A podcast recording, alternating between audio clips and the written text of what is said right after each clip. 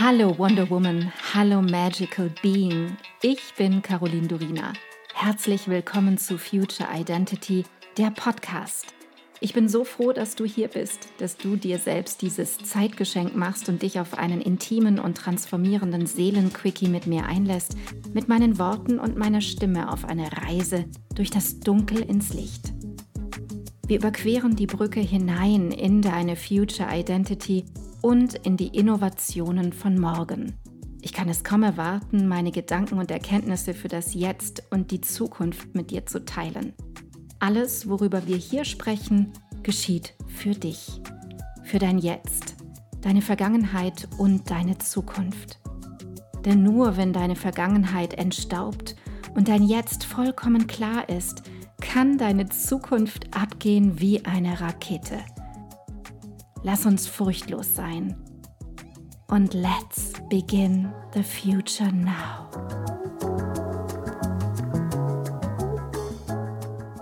Wir starten heute mit dem Krypto 101 und ich bin super, super froh, dass Stefan bei mir ist. Ein absoluter Krypto-Experte. Und es geht darum, überhaupt zu klären, wo fange ich an? Wo fange ich bei Krypto an? Das ist ja so ein weites Feld und das ist auch die Frage, die mir so oft gestellt wird und bestimmt dir auch so oft gestellt wird.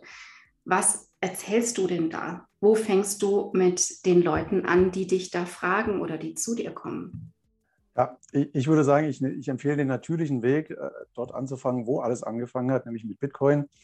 Äh, Bitcoin war ja die erste Kryptowährung, die es überhaupt gab und hat damit auch die technologischen Grundlagen gelegt äh, und ist aus meiner Sicht auch heute noch immer die wichtigste Kryptowährung, die es gibt. Und von daher dort anzufangen zu verstehen und auch zu investieren, finde ich eine gute Idee, um damit ein bisschen warm zu werden mit der ganzen Technologie und sich von dort an kann man sich ganz gut ausbreiten. Wenn man das mal verstanden hat, äh, dann einfach von dort weitermachen mit den Themen, die einen am meisten ansprechen. Bitcoin ist ja der Ursprung. Vielleicht ist es auch ganz, ganz gespannt zu wissen oder ganz spannend zu wissen, was ist Bitcoin eigentlich oder wo hat es seinen Ursprung? Es gibt ja diesen Namen, der da immer umkreist und umherkreist, Satoshi Nakamoto. Und was hat es damit auf sich? Wie fing mhm. die Geschichte von Bitcoin an? Du warst ja einer derjenigen, der sehr, sehr früh angefangen hat und sich früh damit auseinandergesetzt hat. Ja. ja Satoshi Nakamoto als Erfinder oder Erfinderin, wir wissen ja nicht mal, äh, was das für eine Person war oder für eine Gruppe war, ist ja anonym geblieben und dann irgendwann einfach abgetaucht und bis heute nicht wieder aufgetaucht. Ähm, man weiß relativ wenig darüber. Und ähm, Satoshi Nakamoto hat aber das damals beschrieben in dem White Paper als Peer-to-Peer -Peer Electronic Cash. Das heißt also digitales Bargeld, wenn man so will. Das war die Idee hinter der Erfindung, dass ich also dieses Problem, was ich normal mit dem Digitalen habe, dass ich äh, nicht nachweisen kann, dass ich etwas weggegeben habe. Also ich kann ja immer eine Kopie behalten von allem, von Bildern, von, wenn ich mir jetzt vorstelle, ich würde so einen, äh, so einen Euroschein vielleicht einscannen. Äh, das klingt jetzt seltsam und ist es auch, weil ich eben nicht nachweisen kann, dass ich, wenn ich den dir dann schicke per E-Mail, dass ich nicht auch noch behalten habe und jemand anders auch noch schicke. Und genau dieses Problem äh, löst Bitcoin, dass man sagen, ich kann nachweisen, dass ich es nicht mehr besitze. Und damit eignet sich es praktisch als digitales Bargeld. Ich kann es von Person zu Person direkt verschicken, ohne dass ich einen Mittelsmann in der Mitte brauche, der mir jetzt bestätigt, ja, äh, es gehört jetzt jemand anderem. Das macht dann halt die Blockchain in, oder dokumentiert die Blockchain diesen Vorgang. Was so ein Begriff ist, der auch immer kursiert in Relation zu Blockchain und Bitcoin und den Anfängen von Bitcoin, ist der Begriff dezentral. Und da können sich ganz viele gar nichts drunter vorstellen. Was ist deine Definition für dezentral? Was hat es ja. in der Blockchain überhaupt zu suchen und was hat es in den digitalen Währungen verloren, das Dezentrale daran? Ja, äh, dezentral, also vielleicht einfach erklärt, ist es als Gegenteil von zentral. Zentral ist eben genau das. Ich habe diese eine Entität, die mir jetzt irgendwas bestätigt, die mir erlaubt, an einem System teilzunehmen, also beispielsweise bei einer Bank eben ganz klassisch, wo ich mein Bankkonto aufmache, dann muss ich Postident machen und, und, und. Also die Bank muss auch erlauben, dass ich da überhaupt ein Konto haben darf. Unter bestimmten Umständen kriege ich vielleicht auch keins. Und äh, dezentral ist das Gegenteil, nämlich ich habe nicht eine äh, Instanz, sondern diese Verantwortung ist praktisch auf ganz viele einzelne Teilnehmer aufgeteilt. Und die ist so aufgeteilt, dass kein einzelner Teilnehmer die Spielregeln an diesem ganzen System maßgeblich beeinflussen kann.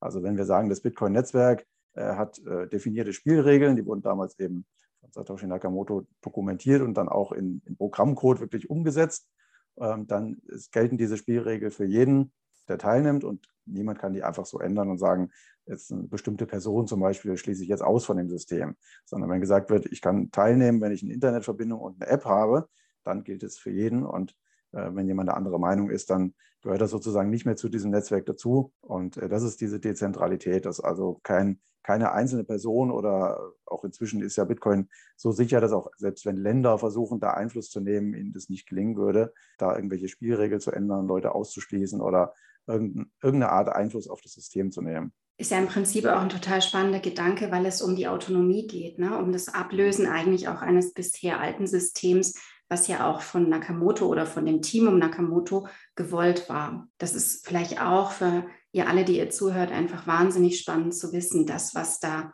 auch im Prinzip als Philosophie, als Grundgedanke dahinter steht. Wenn wir uns jetzt vorstellen, wenn wir da mal total an die Anfänge zurückgehen, nicht von Krypto oder Bitcoin, sondern an die Anfänge von, wie starte ich überhaupt etwas Kryptogeld zu kaufen. Das ist auch ein Thema, da stehen die meisten da und wissen gar nicht wo und fühlen sich völlig überfordert. Und auch im Jahr 2021 sind ja die ganzen Plattformen, auf denen ich Krypto kaufen kann, wirklich explodiert. Was empfiehlst du da? Wie geht mhm. man vor, wenn man sagt, ich möchte jetzt meine ersten Bitcoins kaufen oder meine ersten Bitcoin-Anteile? Oft kauft man ja, ja den ganzen, sondern ja. ein bisschen was davon. Mhm. Also erstmal durch diese Dezentralität bin ich natürlich erstmal unabhängig von irgendwelchen Handelsplätzen wie wir sind es ja gewohnt, da gibt es Aktien, da gibt es Bargeld und, und elektronisches Geld und so weiter. Und das Ganze hängt ja dann immer eben an der zentralen Entität. Also ich bin bei irgendeinem Broker und da liegen dann meine Aktien. Und dann ist immer die Frage, ja, ist der Broker sicher und solche Dinge. Bei, bei dem dezentralen Geld, bei Krypto, Bitcoin speziell, äh, da kaufe ich das dort einmal wie auf dem Handelsplatz und dann behalte ich das bei mir zu Hause. Deswegen ist der Vergleich oft mit digitalem Gold. Also ähm, der Händler, wo ich das Gold kaufe, dem muss ich natürlich ein Stück weit vertrauen, dass, wenn ich dem jetzt Geld gebe, dass er nicht einfach verschwindet mit meinem Geld, sondern dass ich dann wirklich auch Bitcoin bekomme. Ich behaupte mal, bei allen seriösen großen Börsen wird es der Fall sein. Und wenn ich das dann aber bei mir zu Hause lagere, ist es genauso, wie wenn ich das, das Gold bei mir zu Hause in der Schublade lagere. Dann muss ich halt darauf aufpassen, dass es mir niemand wegnimmt aber der Handelsplatz ist dann eigentlich erstmal raus, weil es nicht mehr dort liegt. Deswegen kann man sich einfach ja, bei den bekannten Börsen, sage ich mal, ich würde sagen, einfach anmelden und das mal ausprobieren. Und große Börsen sind zum Beispiel Binance, Kraken, Coinbase. Da gibt es auch auf verschiedenen Seiten, die sich rund ums Thema Krypto äh, beschäftigen, Vergleichslisten, wo ich sagen kann, welche, welche Währungen interessieren mich denn. Und Bitcoin gibt es eigentlich überall. Von daher ist es fast egal, wo man sich da anmeldet. Die Gebühren unterscheiden sich, da kann man vielleicht nochmal einen Blick drauf werfen. Ja, Bison ist noch so ein Anbieter, der ist sehr beliebt äh, in Deutschland.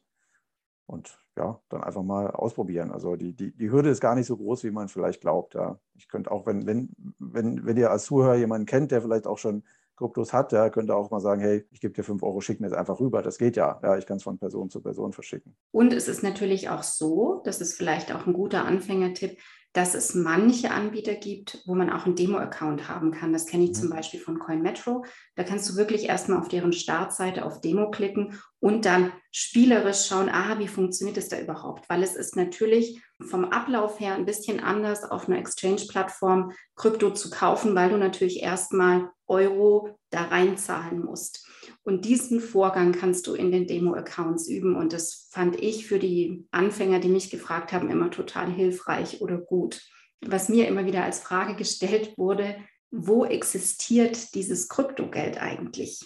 Was steht da mhm. dahinter? Wo existiert es auf diesen Plattformen? Ja. Da fehlt so die Vorstellungskraft dafür. Und du hattest mir einmal eine ganz tolle Erklärung dafür gegeben. Vielleicht erinnerst mhm. du dich. Ja, mit den, mit den Schließfächern. Das finde ich eine ganz schöne Analogie, da kann man sich es ganz gut vorstellen. Also die Plattformen sind ja in keiner Weise irgendwie Hersteller oder Herausgeber von diesem, von diesem digitalen Geld, sondern das digitale Geld ist rein auf der Blockchain. Also die Blockchain ist äh, im Prinzip so eine Art Logbuch, wer hat wann an wen was versendet. Und äh, da gehört auch dann so eine Börse dazu. Ja? Also das heißt, irgendjemand hat dieser Börse das mal geschickt und äh, ich kaufe das von der Börse, dann schickt es die Börse an mich. Äh, wie so, ja, wie ein Handelsplatz im Endeffekt. Das Modell mit den, mit den Schließfächern kann man sich so vorstellen, äh, wie in so einem Einkaufszentrum. Die Schließfächer, die, die haben, manche haben da ja so eine transparente Tür, dass ich sogar sehen kann, was ist denn da drin. Und wenn wir die jetzt noch erweitern, mal gedanklich mit so einem Schlitz, wo ich was einwerfen kann, so wie so ein Briefkasten, dann ist im Prinzip die Blockchain ist so ein ja, so ein, so ein Riesending mit lauter solchen Schließfächern und äh, jede Adresse, an die ich Bitcoin senden und empfangen kann, ist so ein Schließfach. Das heißt, wenn ich jetzt an der Börse das kaufe, dann hat die Börse eines dieser Schließfächer und da ist wahrscheinlich relativ viel Bitcoin drin. Und wenn ich das, wenn jetzt 100 Euro den ähm, überweise und sage, ich möchte dafür Bitcoin kaufen und möchte das dann an meinen äh, Account transferieren, also an meine Wallet, dann nehmen die aus ihrem Schließfach eben 100 Euro Bitcoin im, 100, im Wert von 100 Euro dort raus äh, und werfen das in mein Schließfach ein. Da das ein Schlitz hat, muss ich das nicht mal öffnen. Also ich muss es nur öffnen, wenn ich es wieder rausholen will und jemand anderes einwerfen will. Und ich kriege dieses digitale Geld nicht aus diesem Schließfachsystem raus. Also das wird nur zwischen den Schließfächern hin und her bewegt. Und äh, das eine Schließfach gehört eben mir und das andere gehört zum Beispiel dir. Deswegen kann ich das Geld, was ich, also das Bitcoin, was ich von der Börse gekauft habe, dann auch bei dir einwerfen. Dann gehört es eben dir. Und du kannst es wieder weiterverkaufen. Ja? Äh, mehr passiert da eigentlich nicht. Also es ist nur so ein Besitzwechsel innerhalb dieses eigentlich abgeschlossenen Systems. Super spannend. Ich finde es so ein tolles Bild und es macht es so einfach und nachvollziehbar. Und wenn wir jetzt nochmal zurückgehen und uns vorstellen, okay, ich habe mich jetzt angemeldet auf einer Krypto-Plattform wie Nexo oder Coinbase und bin da die Authentifizierungsschritte durchgegangen, habe vielleicht das erste Geld draufgeladen und kann jetzt kaufen. Wenn jetzt jemand nicht mit Bitcoin oder ETH starten möchte, dann habe ich immer den Tipp gegeben, okay, wenn du ein bisschen experimentieren möchtest, dann sammle erstmal Informationen. Und das fand ich so wichtig, weil es ja darum geht zu verstehen, also es ist ja nicht nur eine digitale Währung, sondern hinter dieser Währung steht ja eine Technologie. Wenn jetzt jemand, den du kennst, sagt, okay, ich möchte was anderes mal ausprobieren, was empfiehlst du da? Also wo kann man zum Beispiel Informationen herbekommen über das, was hinter den Währungen steht? Wie kann man da vorgehen? Also Informationsquelle, jetzt nicht verwunderlich, YouTube ist, ist im Prinzip voll mit ganz vielen Informationen. Da ist immer ein bisschen schwierig, so das, das richtige Maß rauszufinden. Einerseits haben wir da technisch sehr tiefgreifende Dinge, die ich jetzt als ITler sehr interessant finde, die man aber, glaube ich, nicht alle wissen muss, um, um dann, wenn man wirklich, wenn es nur ums Investieren geht, äh, gewisse Dinge sind schon wichtig zum Verstehen, weil ja zum einen dahinter steht, was, was, wie schätze ich denn den Wert von diesem System und damit auch dem Coin ein? Ja, warum kaufe ich das jetzt? Was erwarte ich denn die nächsten Jahre? Warum, warum könnte das Mehrwert werden? Und diese Einschätzung, glaube ich, sollte jeder für sich treffen, anhand von dem Verständnis, was er äh, sich da erarbeitet hat. Ja, das ist eine Sache. Das gilt ja genauso für Aktien. Ja, warum kaufe ich die Aktie? Weil ich sehe da irgendwas, ja, wo ich denke, das, das ist in fünf Jahren dann halt Mehrwert aus diesem und jenem Grund. Das sollte ich genauso bei Bitcoin verstehen.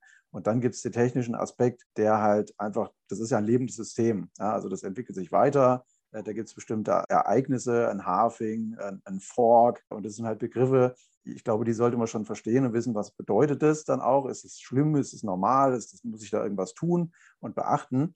Weil ein das sonst vielleicht zu, zu Fehlentscheidungen leiten könnte, wenn man jetzt gar nicht weiß, was das ist und hörte auf einmal in der Presse davon und weiß jetzt gar nicht, was mache ich denn jetzt. Ja? Also sowas einfach vorher zu verstehen und da muss man nicht so tief technisch eintauchen, ein Stück. Also das kann jeder, bin ich von überzeugt. Und, und dieses Mittelmaß, die Infos dazu sind alle bei YouTube. Manchmal kleine Herausforderungen, die zwischen den ganz tiefen technischen Sachen und äh, dann den, den YouTubern, die irgendwelche Projekte promoten, dann wirklich rauszufiltern, ist manchmal eine Herausforderung. Ja. Das stimmt allerdings, weil die sind ja ganz schön auch gepusht. Also bestimmte YouTuber, vor allem amerikanische, habe ich rausgefunden, ne, die auch bestimmte DeFi-Projekte wirklich nach vorne treiben wollen und da auch bezahlt werden dafür. Deswegen tatsächlich die Basisinformationen, finde ich auch, da hast du vollkommen recht, kriegt man wirklich gut auf YouTube was natürlich hilft, um Kurse zu beobachten oder Projektinformationen zu bekommen, ist auch immer CoinGecko, finde ich eine super Informationsquelle, um da mehr zu erfahren. Wenn du die Frage hörst, muss ich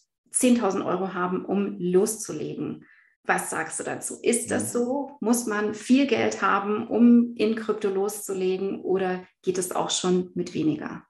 Das, das geht sogar mit sehr wenig. Ich glaube, die meisten Börsen ab 10 Euro kann man dort schon handeln oder 20, also sehr geringe Beträge. Das reine Verschicken auf der Blockchain, da kann ich sogar Centbeträge verschicken. Da braucht man kein großes Geld. Äh, die Frage höre ich auch ab und zu, ja, äh, Bitcoin jetzt bei 30.000 Dollar, ich, ich kann mir so viel, so viel habe ich gar nicht, ja, aber ich kann ganz kleine Teile davon kaufen. Und ähm, das ist auch, auch wenn ich immer sage, erst informieren, dann investieren, glaube ich, ist es mit kleinen Beträgen sogar okay oder sogar gut, wenn man sagt, ich kaufe mal was, dann habe ich einfach Spielgeld, um das auszuprobieren. Ich selber bin auch eher motiviert, mich über Sachen noch weiter zu informieren, wo jetzt schon mal Geld drin ist, auch wenn es nur kleines Geld ist. Das ist einfach eine andere Beziehung zu dem Thema danach. Aber wie gesagt, also da, da gibt es fast keinen Mindestbetrag, mit dem man da starten kann. Ja, ich finde, es ist doch jetzt eine super Ermutigung, einfach mal anzufangen und zu wissen, natürlich ist das ein Risikoinvestment. Das ist ein Langzeitinvestment, so sehe ich Krypto zumindest. Und wir dürfen das betreiben, indem wir auch wirklich unser Spielgeld, monatliches Finanzspielgeld dafür nutzen. Das ist, glaube ich, eine ganz, ganz wichtige Randnotiz hier. Ich danke dir, Stefan, für diesen Input, für diese Bilder, die du mir und den Zuhörern gegeben hast. Und es wird natürlich noch einen Deep Dive geben in den Background von Krypto und in das, wie Krypto existiert und was da dahinter steht gibt es auf jeden Fall bald. Und an dieser Stelle Dankeschön an dich. Sehr gerne. Ich danke dir so sehr, dass du heute deine kostbare Zeit, deine Aufmerksamkeit und deine Liebe zum Leben mit mir geteilt hast. Ich hoffe, ich konnte dich auf deinem Weg zu deinem wundervollsten Ich in der Zukunft inspirieren. Vergiss nicht, einen Blick in die Show Notes zu werfen. Dort findest du alle wichtigen Informationen und Links. Wenn du jetzt erfüllt in deinen Tag gehst, dann danke ich dir, wenn du diesen Podcast einer Freundin oder Bekannten weiterempfiehlst und du mir Feedback gibst. Hinterlasse super gerne deine Meinung und teile deine Gedanken mit mir, was mit dir am meisten in Resonanz gegangen ist und was nicht. Entweder direkt hier unterhalb bei iTunes oder schreib mir auch gerne unter meinem Podcast-Post auf Instagram unter Miss Caroline Durina. Ich freue mich immer riesig, eure Kommentare zu lesen. Wenn du mehr über mich wissen möchtest, dann komm rüber auf meine Webseite carolindorina.com. Dort bekommst du alle Informationen zur Kreation deiner Future Identity, zu meinen Kursen und meinem Mentoring-Angebot und da gibt es auch den Future Identity Mitgliederbereich. Wenn dich genau dieses Thema packt, du in dir und in dieser Welt wirklich etwas bewegen möchtest mit anderen Menschen zusammen, dann sei willkommen beim Future Me Membership der Liga der Zukunft. Alle Links dazu findest du in den Show Notes. Vielen Dank für dich.